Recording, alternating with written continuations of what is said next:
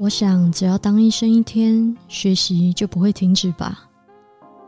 医学打开了我的视野，开拓我对世界的认识，也体会到了人性的各个面相。于此，与你分享这份学医学心笔记，记录成为更好的自己的每一刻。Hello，大家好，我是阿居，欢迎你回到今天这一集的阿居的学医学心笔记。已经过了好一阵子了，离我上一次录音的时间，在这一段的时间呢，阿居有机会回台湾一趟。在回台湾的这段过程中呢，还有机会见到几个嗯有在听阿居的学医学心笔记的听众，然后我们有在台北见面，一起喝个。下午茶吃一点点心，然后也听到了这些听众他们为什么会听这个频道，然后他们各自呢也都有自己的人生安排，我觉得非常的有趣，也很珍惜有这样子的机会，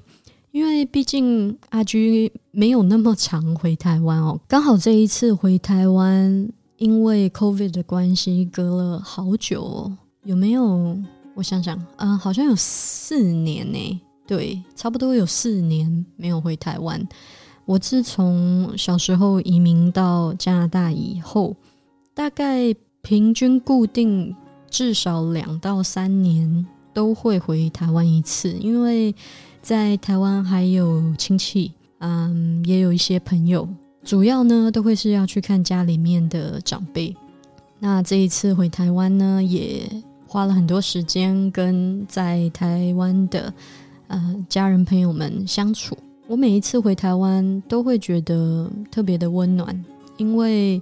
在那里，只要你一到那里，大家都会很热情的邀请你吃饭啊，要跟你见面，要请你吃饭，跟你见面，然后整段旅程就是不停的在吃东西。那可是也很荣幸可以有这样子被。宠爱的感觉吧，大家在你回去的时候都会对你很好。好，距离阿居上一次录音已经有一段时间了哦，因为这段时间真的非常的忙碌，一样是在做住院医师的工作。回来加拿大以后呢，发生好多事情，让我的不管是身体还是心理，其实都处于比较疲惫的状态，所以就没有太多的心思。想说要来录音，只要一有时间呢，就想要做一些可以让自己补充能量的事情，比如说睡觉，或者是去郊外走一走，跟亲近的朋友、家人相处在一起，这些都是我 recharge 充电的一种方式。那从我上一次录音一直到现在的这一段时间，的确是身心疲惫的一一段时间。我想可能是累积下来的疲倦吧。就是做住院医师，的确是工作时数很长，然后也有一些潜在的压力，不管是在工作上，或者是对于自己的期待。这一年做了住院医师以后，才深深的体会到啊，这件事情到底是有多难，真的是不容易。那我是听学长姐说。状况是会越来越好的啦。详细的情况呢，这之中的酸甜苦辣，我会另外再做一集啊，住院医师一年的心得来给大家分享。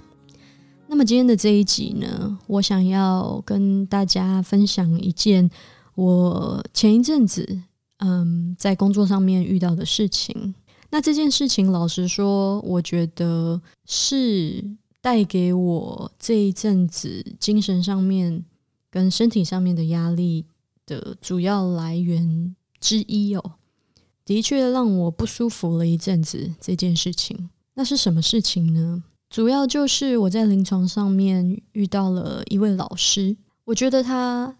做了一件不道德的事情。那身为住院医师，身为学生，看到老师做了我觉得不太 OK 的事情，其实这个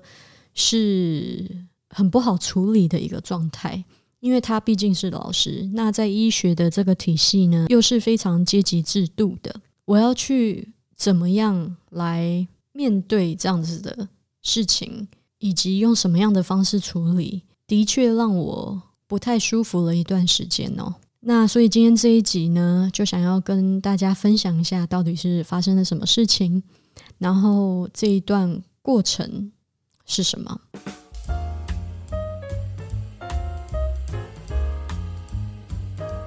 你喜欢这个节目吗？欢迎你到脸书或者是 Instagram 上面搜寻阿居的学医学新笔记，就可以追踪我哦。也欢迎 Donate 请阿居喝咖啡，到本集节目的资讯栏就可以找到 Donate 的连结。谢谢你支持阿居继续录制 Podcast，别忘了点五颗星还有留言哦。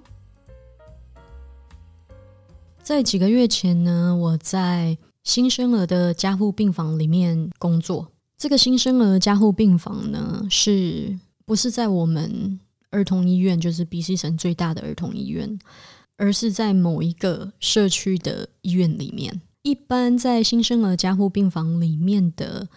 小婴儿呢，通常呢是早产儿，或者是他虽然没有早产，但是可能在出生的时候有需要一点呼吸上面的辅助。因此呢，在他出生后就被转到了我们新生儿的加护病房。那么在这一天呢，我就遇到了一个这样子的病人。他不是早产儿，他出生大概我记得是三十八周还是三十九周吧。一般三十七周以下，我们才会称为早产哦。一般小朋友在出生的时候，最正常以及最健康的状况就是他会马上自己呼吸，大家就哇就，但是开始哭啊，自己会哭。所以为什么一出生的时候，我们都会观察婴儿有没有？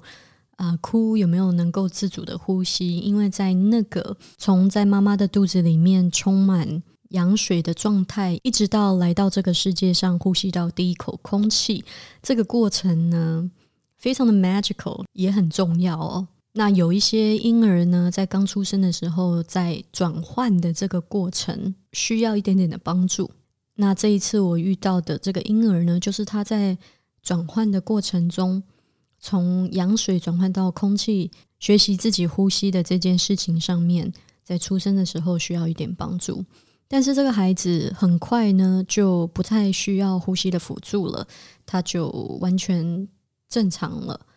那这个 case 比较特别的是，一般我们在新生儿出生的时候，会给新生儿的宝宝两样东西。第一个呢，就是一个 vitamin K，会打一个维他命 K 补助的针。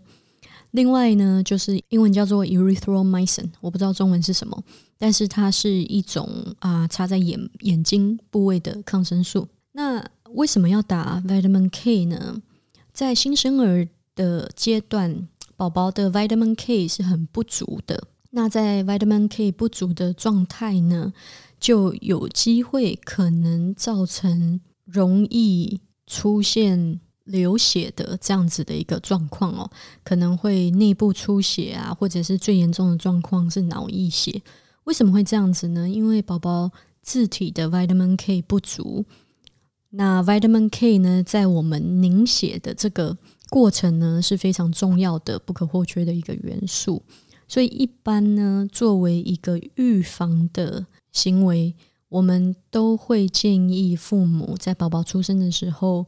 给他一剂的呃 vitamin K，那比较重要的是呢，这个 vitamin K 呢最好是用打针的方式打入的，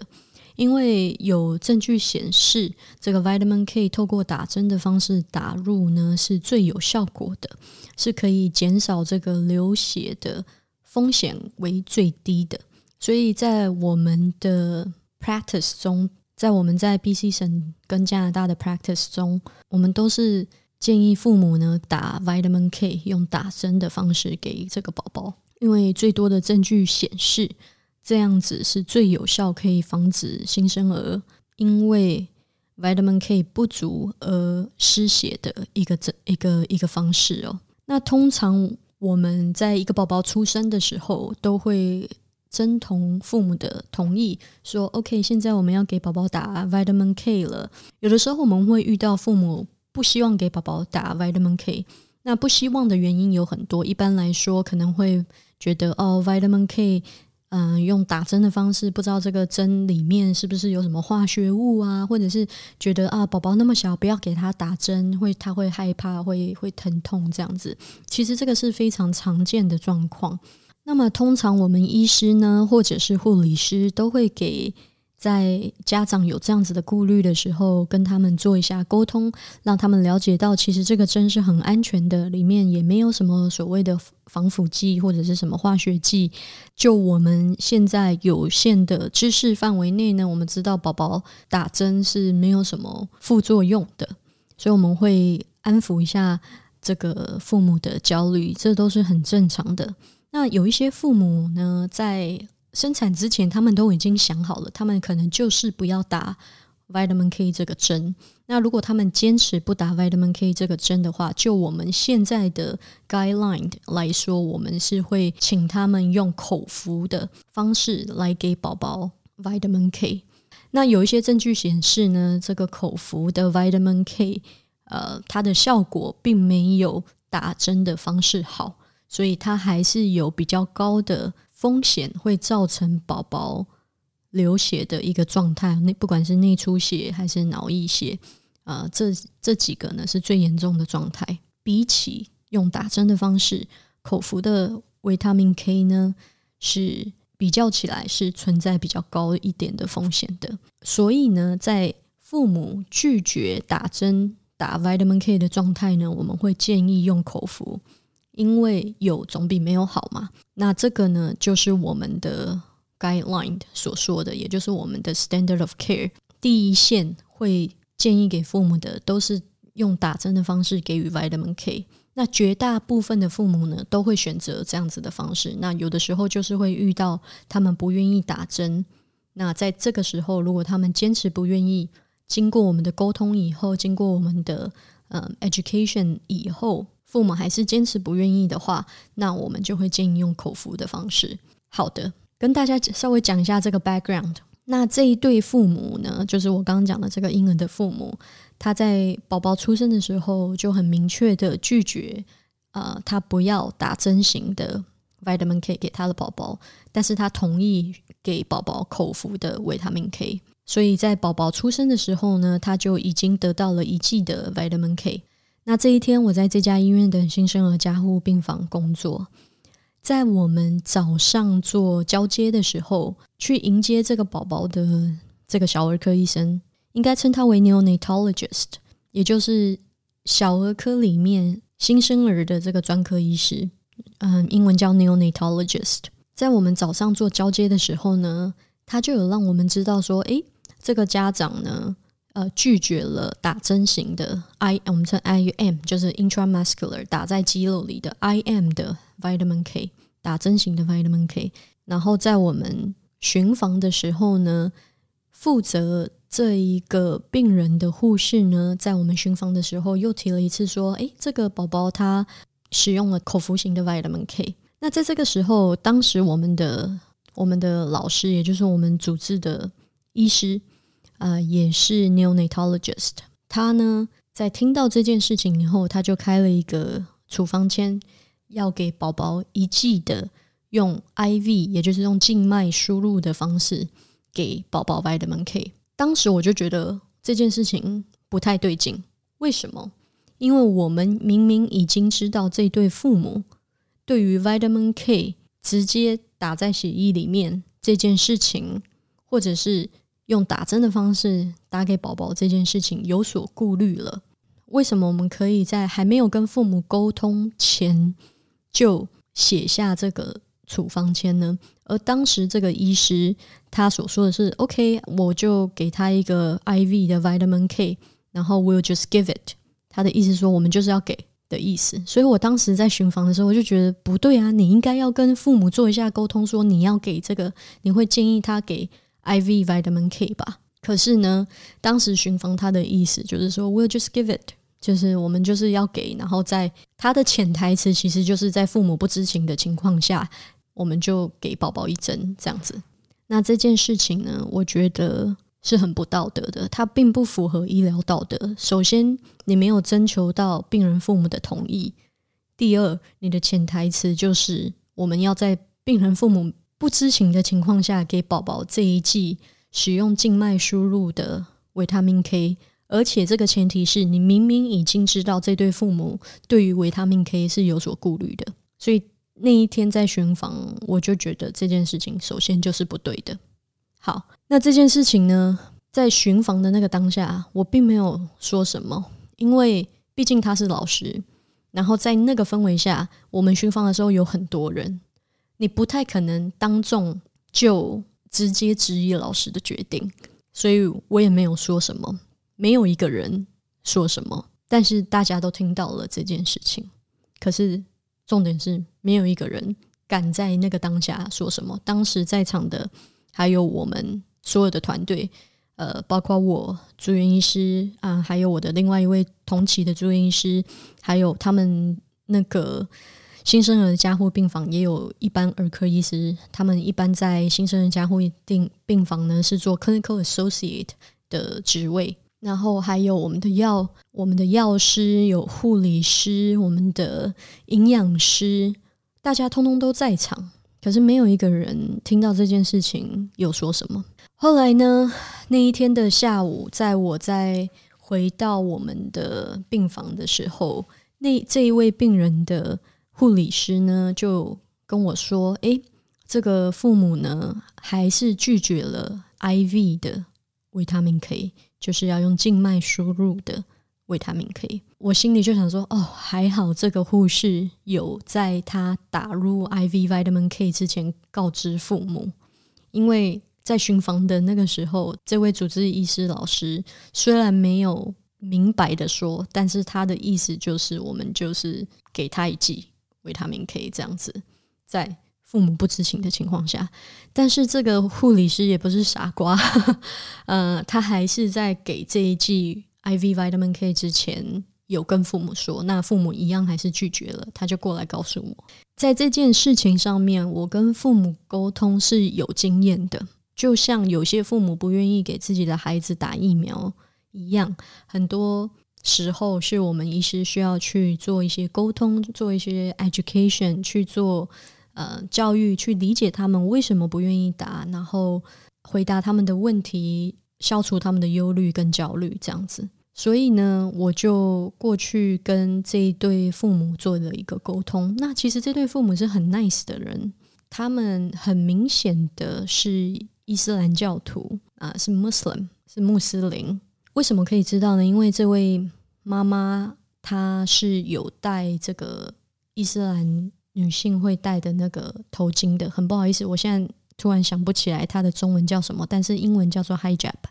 那么，就像我认识的绝大多数的穆斯林一样，他们都非常的友善，然后他们也不是不理性，或者是不讲道理，或者是搞不清楚状况的父母，他们是非常经过。思考以后决定，他们认为给宝宝口服的维他命 K 对他们来说是最符合他们希望的，他们觉得这样是最好的一个方式。那我也当然会沟通我们在医疗文献上面所知道的现有的数据，告诉他说：“诶，为什么我们建议用打针的方式，而不是用口服的方式？”不不不不不，做了这一方面的沟通。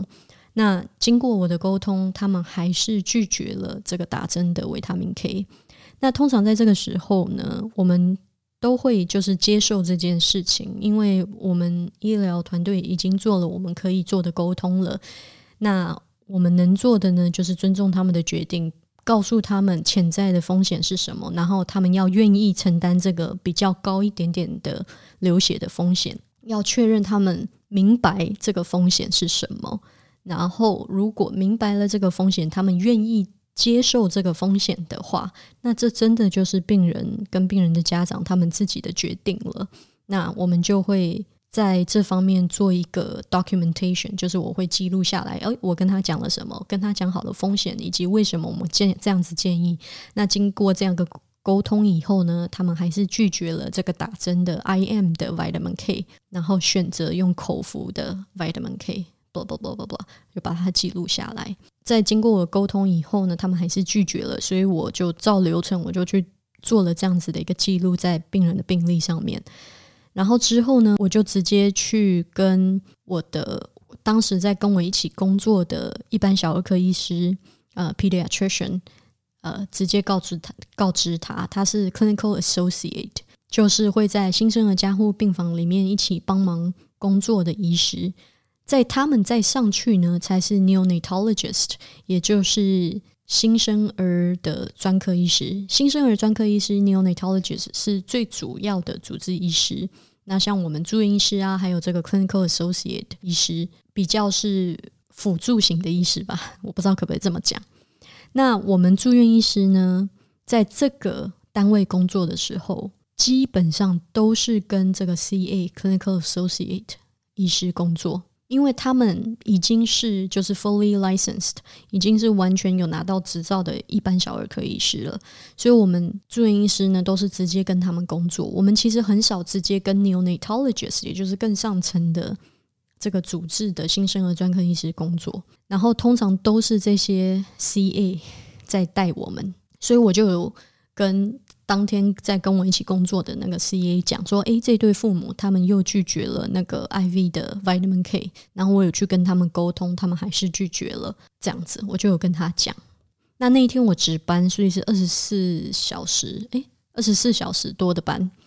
那在隔天早上我们要做交班的时候，也就是我们值了夜班的这个团队要交班给要上来准备上日班的这个团队，诶。半夜发生了什么事情，或者是有什么新的呃病人进来，什么什么这些做交接的时候呢？那个 neonatologist 他在做交接的时候，他就讲讲到这一房的病人，然后就说：“哎，我们就直接，他们虽然拒绝了这个打针型的维他命 K，但是我们直接就给他了一剂 IV 的维他命 K。然后他很显然并不知道说，哦，这个。”父母又拒绝了，所以我就我就进来，我就说哦，没有没有，他们又拒绝了。然后我有去做沟通，但是呢，他们还是拒绝。然后呢，这个时候这个 neonatologist 他就突然很生气，他说：“你应该要告诉我的。”然后我就说：“我有告诉那个 clinical associate，就是跟我一起工作的，因为我老实说，我根本不知道要怎么去找到这个 neonatologist。”通常在下午的时候，这个 neonatologist 就不见踪影了。我几乎整个晚上、整个下午、整个晚上都没有看到他。虽然我知道他在医院的某一个角落，但是我基本上没有看到他。我根本就不知道要怎么跟他讲，我也甚至不知道我应该要跟他讲，因为我们都是直接跟我们的 clinical associate 工作。Anyways，这个 neonatologist 呢，他就很生气的突然给他起来，然后呢就说：“你应该要告诉我的。”然后跟我一起工作的那个 clinical associate。他也在旁边，他就说：“没有，没有，没有，没有。”阿居有告诉我，阿居有告诉我，是我没有告诉你。就是他试图就是站出来为我辩护，你知道吗？就是因为他也知道，就是我们住院医师都是直接跟他们工作的，所以这个可能可所以就说：“哦，他有告诉我，他有告诉我，我我没有告诉你。”这样子，他试图安抚这个 neonatologist。然后这个 neonatologist 呢，就他就当着大家的面就说：“哦。”如果这个小孩子，呃，有这个脑溢血的话，这对父母会告你，不是告我。这样子，他就这样讲了一句话。好，那这件事情呢，其实算是第二件事情，算第二件事情，跟他做的行为，我之后的要讲他做的行为是两件事情。但是在这个当下呢，他已经算是可以构成的 mistreatment，也就是因为他当算是当众的呃某层面的。很不 professional 的说出了这一句话，然后他讲完以后，就是现场一片安静，没有人讲话。然后呢，我就有后来我就有试图说，我其实有跟这对父母沟通，那这些是他们的想法，你想要听吗？我就有试图说，呃，我想要告诉你他们的想法是什么。可是他就是感觉就是没有要听，在那个场合，作为住音师，我就是一个小喽啰，根本就没有什么说话的空间。所以呢，他刚这样子对我吼了一遍，我心里当然也很不舒服，因为我觉得莫名其妙。我明明就有跟那个 clinical associate 讲，然后你也没有说要跟你讲，甚至我根本就不知道去哪里找你。我要我要怎么告诉你？这样子，这些都是我心里的 murmur，但是我当然在那个当下没有说出来。然后呢，他就说我们要去呃 report 给我们的 MCFD。MCFD 是什么呢？在我们 BC 省叫做 Ministry of Child and Family Protection，也就是嗯，我们这边做儿童保护政府的一个单位，它是我们这边政府的儿童保护局，政府立的儿童保护局，也就是今天我们。作为医师或者是任何的医疗人员，如果你对于某一个儿童的安全有顾虑的话，你可以跟他们联络。如果你怀疑有儿虐事件，或者是某一个儿童没有受到他们应该受到的呃照护，比如说 neglect，就是儿童遗弃啊，或者是嗯没有被照顾啊这些。虐待事件的话，你可以跟他们联络，那政府就会去调查。如果调查属实的话，可能这个孩子呢就会被政府强制的保护，然后带离那个有害的那个家庭。那通常这都是很严重的事件，就是我们有有足够的这个证据，不管是医疗上面的证据还是什么。或者是我们有这些 suspicion，我们才会去做联络 MCFD 的这件事情。那这个老师他在这个时候他就说要去联络 MCFD，然后我就觉得这个太夸张了。我从来就没有听过有人因为这个家长拒绝 IM 的 vitamin K 而选择了口服的 vitamin K，因为这件事情去联络 MCFD 的，我从来就没有听过。他很荒唐，对我来说，而且这就像如果有一对父母，他拒绝给自己的孩子打疫苗，虽然我们在医疗上面觉得这件事情并不符合我们现在就是会建议的，然后也因为你不给孩子打疫苗，你的孩子可能会有感染这些疫苗明明可以防治的疾病的风险，那这些疾病也有可能有很严重的后果。可是我们从来就没有因为一个父母不让他的孩子选择不让他的孩子打疫苗，而把他告到就是儿童保护局说你虐待儿童，这个是完全两个层次的事情。如果今天这个孩子得了癌症，然后明明是一个很可以治疗的癌症，可是这个父母拒绝给这个孩子做癌症的治疗的话，那在这个情况下，我们就有这个义务。要去通知儿童保护局这件事情，因为它是一个 treatable disease，它是一个可以被治愈的，或是可以有有治疗选择的这样子的一个疾病的话，那它就符合我们去通知儿童保护局的这个条件。但是维他命 K 跟疫苗都是属于预防型的治疗，也就是说，这个孩子现在是好的。预防型的治疗，我从来就没有听过任何一个 case 是因为家长拒绝了预防型的治疗，然后我们要去报给 MCFD 的，从来就没有听过，所以我就觉得这件事情很荒唐。那一天我 post call，就是因为我已经值了二十四小时班，所以那一天早上下班以后，我当然就是回家。然后我第二天再回来的时候，MCFD 已经被通知了。我们的社工已经 involved，我就觉得这个超夸张，因为那个整个感觉就是我们的医疗系统，我们的这一位主治医师要利用 MCFD 来威胁这对家长要给他的宝宝打针型的维他命 K，这样子，他感觉就是一种威胁。你如果不给你的宝宝这个 treatment 的话，这个维他命 K 的话，那我就要把你告到儿童保护局里。然后你的宝宝就有可能因此而被强行的离开你，这样子，我觉得这是对于家长非常非常严重以及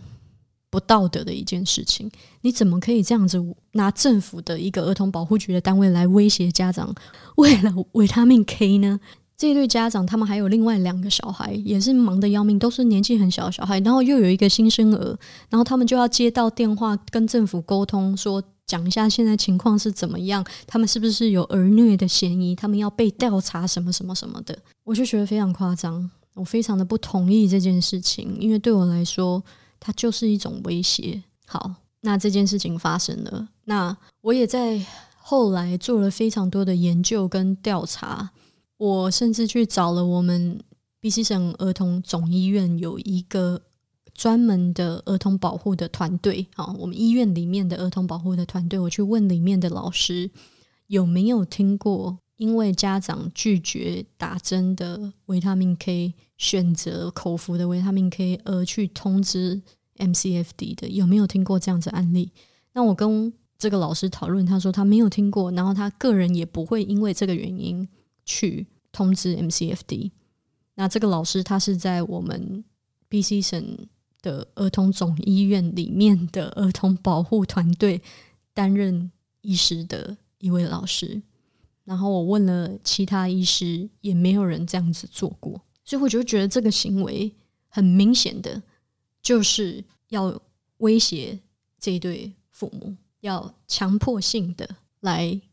给他们维他命 K，来让他们选择。打针型的维他命 K。另外呢，在告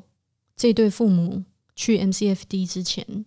他们也没有跟这对父母做过任何沟通。就是你身为主治医师，你进来没有跟他做任何沟通，你就要给他 IV 的维他命 K，你就要去告他给 MCFD，It's ridiculous。后来呢，MCFD 已经被告了，这个老师才做过第一次的沟通，就是。跟社工一起进去去做沟通，然后去讲这个维他命 K 的这件事情，他们还是拒绝了，他们还是拒绝了 IM 这个打针型的维他命 K，因为他们就已经就是已经做了这个决定了嘛。然后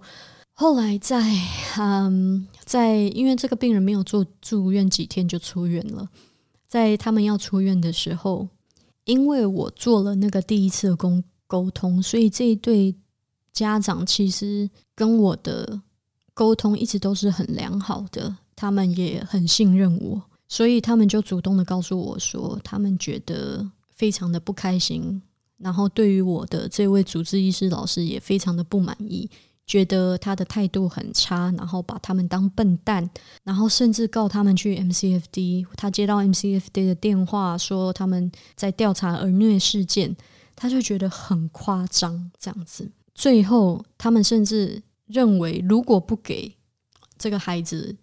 打针型的维他命 K 的话，他们就不能出院，他们会被困在这里。他们是这样子想的。然后，我真的是觉得听了非常的心痛，因为最后他们还是给了这个孩子打针型的维他命 K，因为他们觉得他们如果不给，他们就出不了院，所以他们后来还是 they give in，就是。放弃就是好了，你就打吧。所以我就觉得这整个过程，虽然这个孩子最后得到了 IM 打针型的维他命 K，但是整个过程都非常的令人不舒服。它是一个非常强迫型的医疗行为，然后非常不尊重病人的方式。那这对父母长期来说，对于医疗系系统可能就会产生很大的不信任。以后你想想看，如果这个孩子再生病，他还会相信医生的判断吗？他会相信整个医疗系统吗？经过这件经验以后，后来这整个事情都让我觉得非常的生气。但是基于我是住院医师的位置跟我的身份，我真的没有办法在那个当下直接去跟老师对峙。尤其是经历了那一次他在交班的时候，在众人面前对我大吼的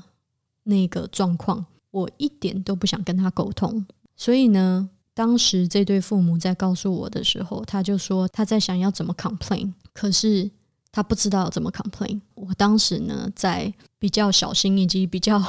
呃私底下呢，我就教他怎么去做，跟这个医院做一个 complain，就是用比较正式的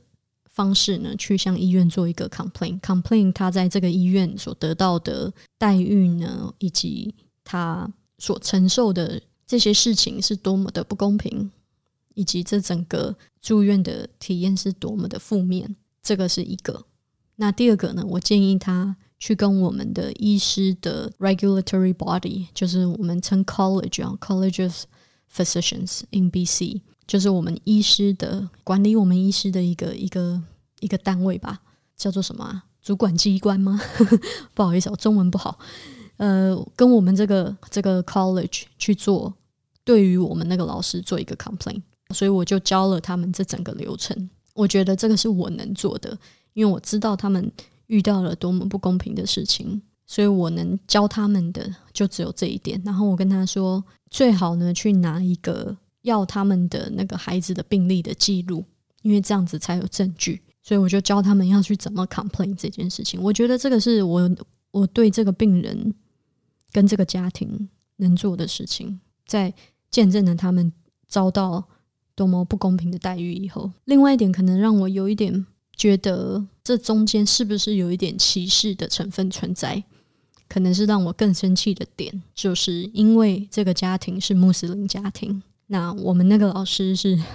白人老师，那我并不是说他一定就是歧视，可是，在这样子的情况下，我很不难去这样子想，因为如果说今天的这一对家庭是一个白人家庭呢，我我真的会打一个问号，就是老师你会不会用同样的方式对待这个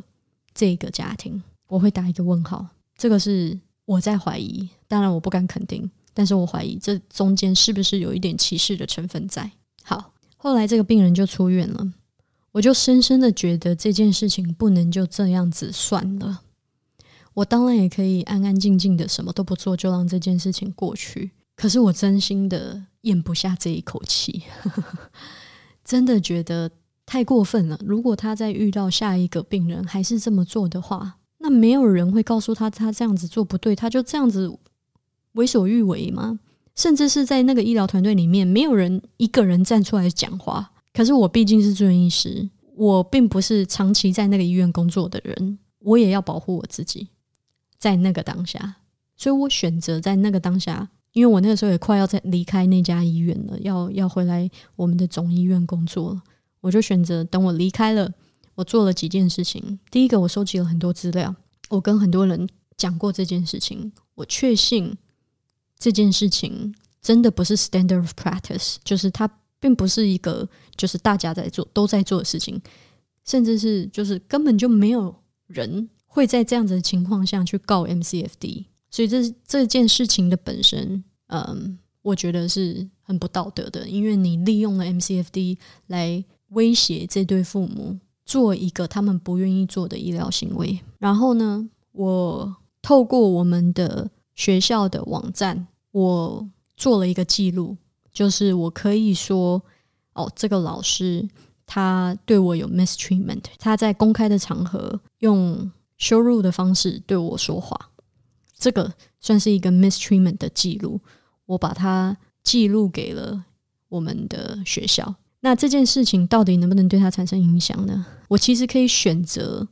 要不要让学校去通知他说：“诶，有你的学生说你对待学生的方式并不对。”然后他们就会做一些教育什么什么之类的。但是我目前还没有选择让他们去跟他联络。那我还在考虑要不要让学校去跟他联络，或者是就在学校那边留一个档就好了。我想我应该就会让在让他在学校那边留一个档。因为我不确定他对其他的学生是不是也是这样子。如果说有不止一个学生同时都在学校那边留一个老师的档的话，那就代表这个老师真的对待学生的方式有问题。或许我只是一个个案而已，所以我目前觉得说还不需要就是到让学校去通知他的程度，所以就是在学校那边留一个档。那第二件事情呢，我就去找了我们住院医师的。我们小儿科住院医师的培训的这个 program director，也就是我们这个培训的最主要负责的老师，我就去跟他讲了这件事情。那他是非常非常支持我的，我觉得还好有他的支持，我才感到比较安慰一点。就是他非常的支持我，所以我就跟老师说，呃，我想要写一个 email，然后希望这件事情可以在那家医院得到改变。我是用一个非常客观跟好奇的态度，把这件事情我写了一个 email 带给了他们团队，说：“诶，这件事情我们看到了一个这样子的病人，然后发生了这样子的事情，然后是当时是这样子的处理，然后病人的态度是怎么样？那我觉得可不可以来讨论一下这件事情？既然造成了病人这么大的负面影响，它又不是 standard of care，也就是它是一个不符合。”现在的这个标准，大家大家的标准的，我们是不是可以来讨论一下？我是用这样子的一个方式写了一个这样子的 email。我在离开那家医院之前呢，我也有找这个老师他的主管，虽然是他的主管，但是这个老师他在那里的地位实在是太大了，因为他他在那里待了很久，所以这个主管说真的，我觉得也拿他有一点没办法。然后这个 director 也很支持我，也很安慰我说：“哦，你真的很勇敢去做这样子的一件事情。”所以他就说他会等我的 email。所以他已经事前已经知道了，在收到这封 email 的时候，他已经知道我要寄这样子的一个 email 了。好，我就整理了我的资料，得到了我的 program director 的我住院医师 program director 的支持，也得到了他们那边医院的那个新生儿病房的 director 的支持。我写了这个 email，我寄了这个 email 以后呢，过了一个月都没消没息，后来一直到一两个礼拜前吧。这个他们终于回信了，也就是这个我认为不道德的老师终于回信了。我看完他的回信以后呢，我说真的，心里一方面我还是觉得很不舒服，但另一方面我真的觉得天哪，太好笑了，因为他整封 email 都在攻击我。他整封 email 呢，首先他在里面讲了一些不符合事实的事情，然后基本上就是在攻击我说，诶，我。背着这个团队去偷偷的跟这个父母沟通，然后给他错误的维他命 K 的讯息。他在 email 就这样子写，我就会觉得说，你身为一个老师，然后你已经过了中年了，你已经应该有五六十了吧？你怎么可以这么幼稚的在对待这件事情呢？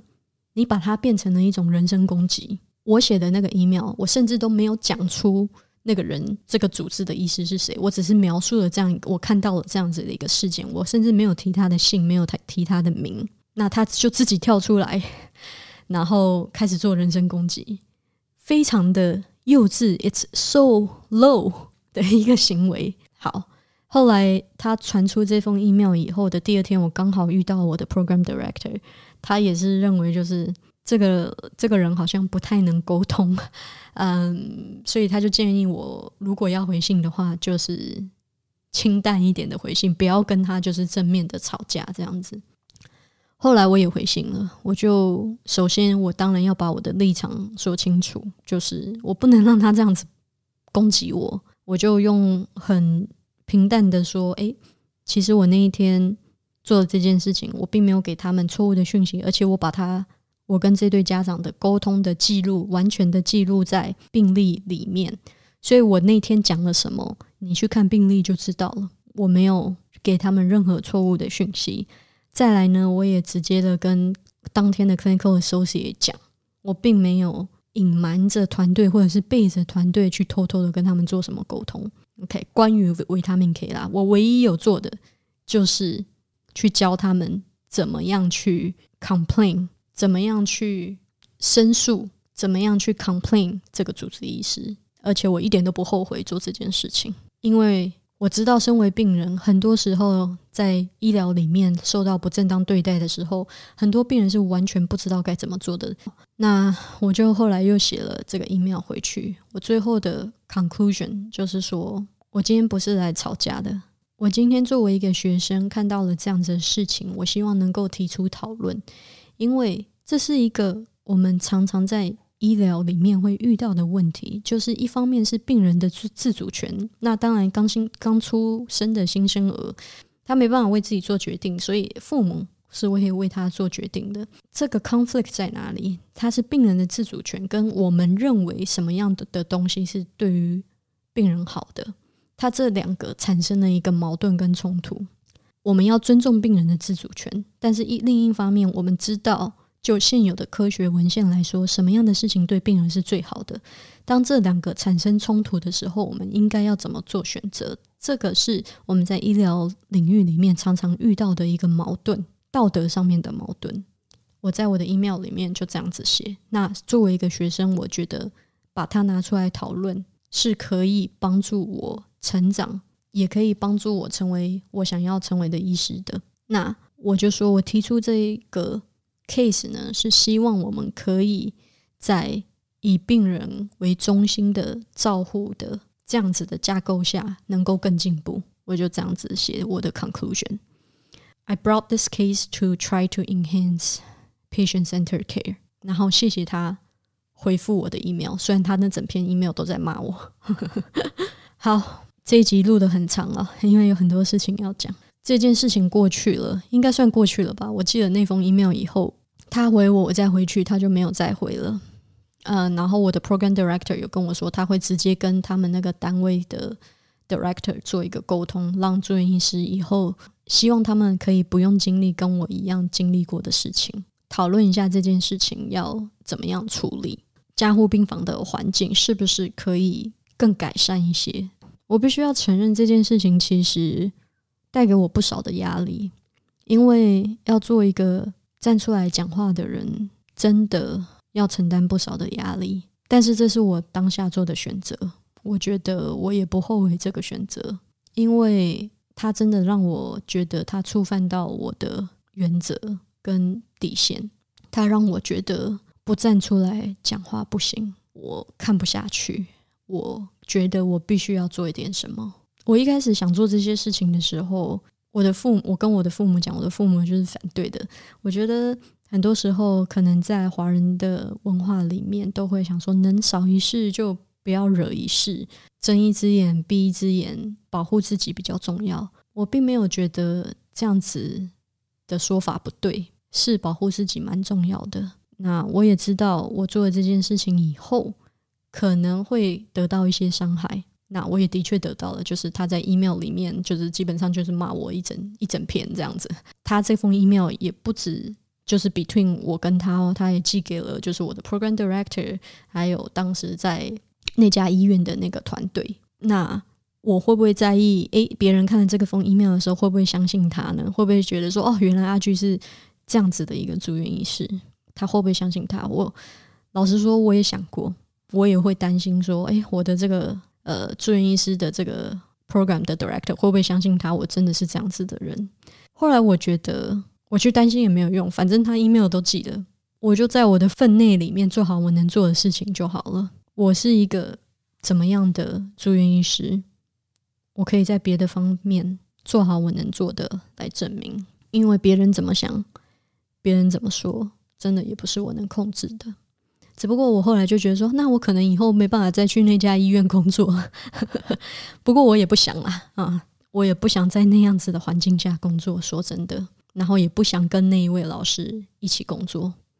未来会不会有机会碰头？我觉得还是有可能的。But 事情就是这样了。我希望提出这件事情，因为我希望那个老师可以不要这么的滥用他身为医师手上所拥有的权利。去告 MCFD，它其实是医师的一个义务，就是当你认为一个孩子可能受到虐待或者是忽略的时候，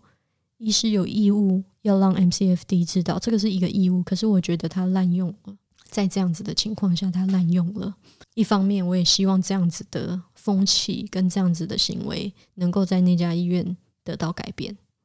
所以我考虑过后选择做这样子的事情。我觉得现在的我遇到这样子的事件，还是会有那个心跟那个动力去做一点什么来让事情改变。我觉得我跟这个老师可以算是一个世代的冲突吧。这个老师他的方式呢是非常父权主义的，就是我说什么你就是要做就对了。我作为医师，我开给你什么处方签，你就不应该要就是质疑。我的处方间，他并不那么的尊重病人的自主权，跟病人的想法，跟这个整个家长的想法、家庭的想法。那这个其实是医疗里面早期的医疗系统，的确是这样子的风气是比较盛行的。但是我所受到的医疗教育呢，是比较以病人为中心的医疗教育，所以我们注重病人的自主权多得多。那竟然医疗系统跟医疗的培训在这几年有所改变的话，而我是经过这样子的培训系统出来的新的医生，我觉得我如果不做点什么的话，那整个医疗就不会有所改变。好，今天这一集录很久了，跟大家分享一下这个事情。如果你有什么想法，或者是感受的话，也欢迎你跟我分享。谢谢你今天的收听，我们下次见喽，拜拜。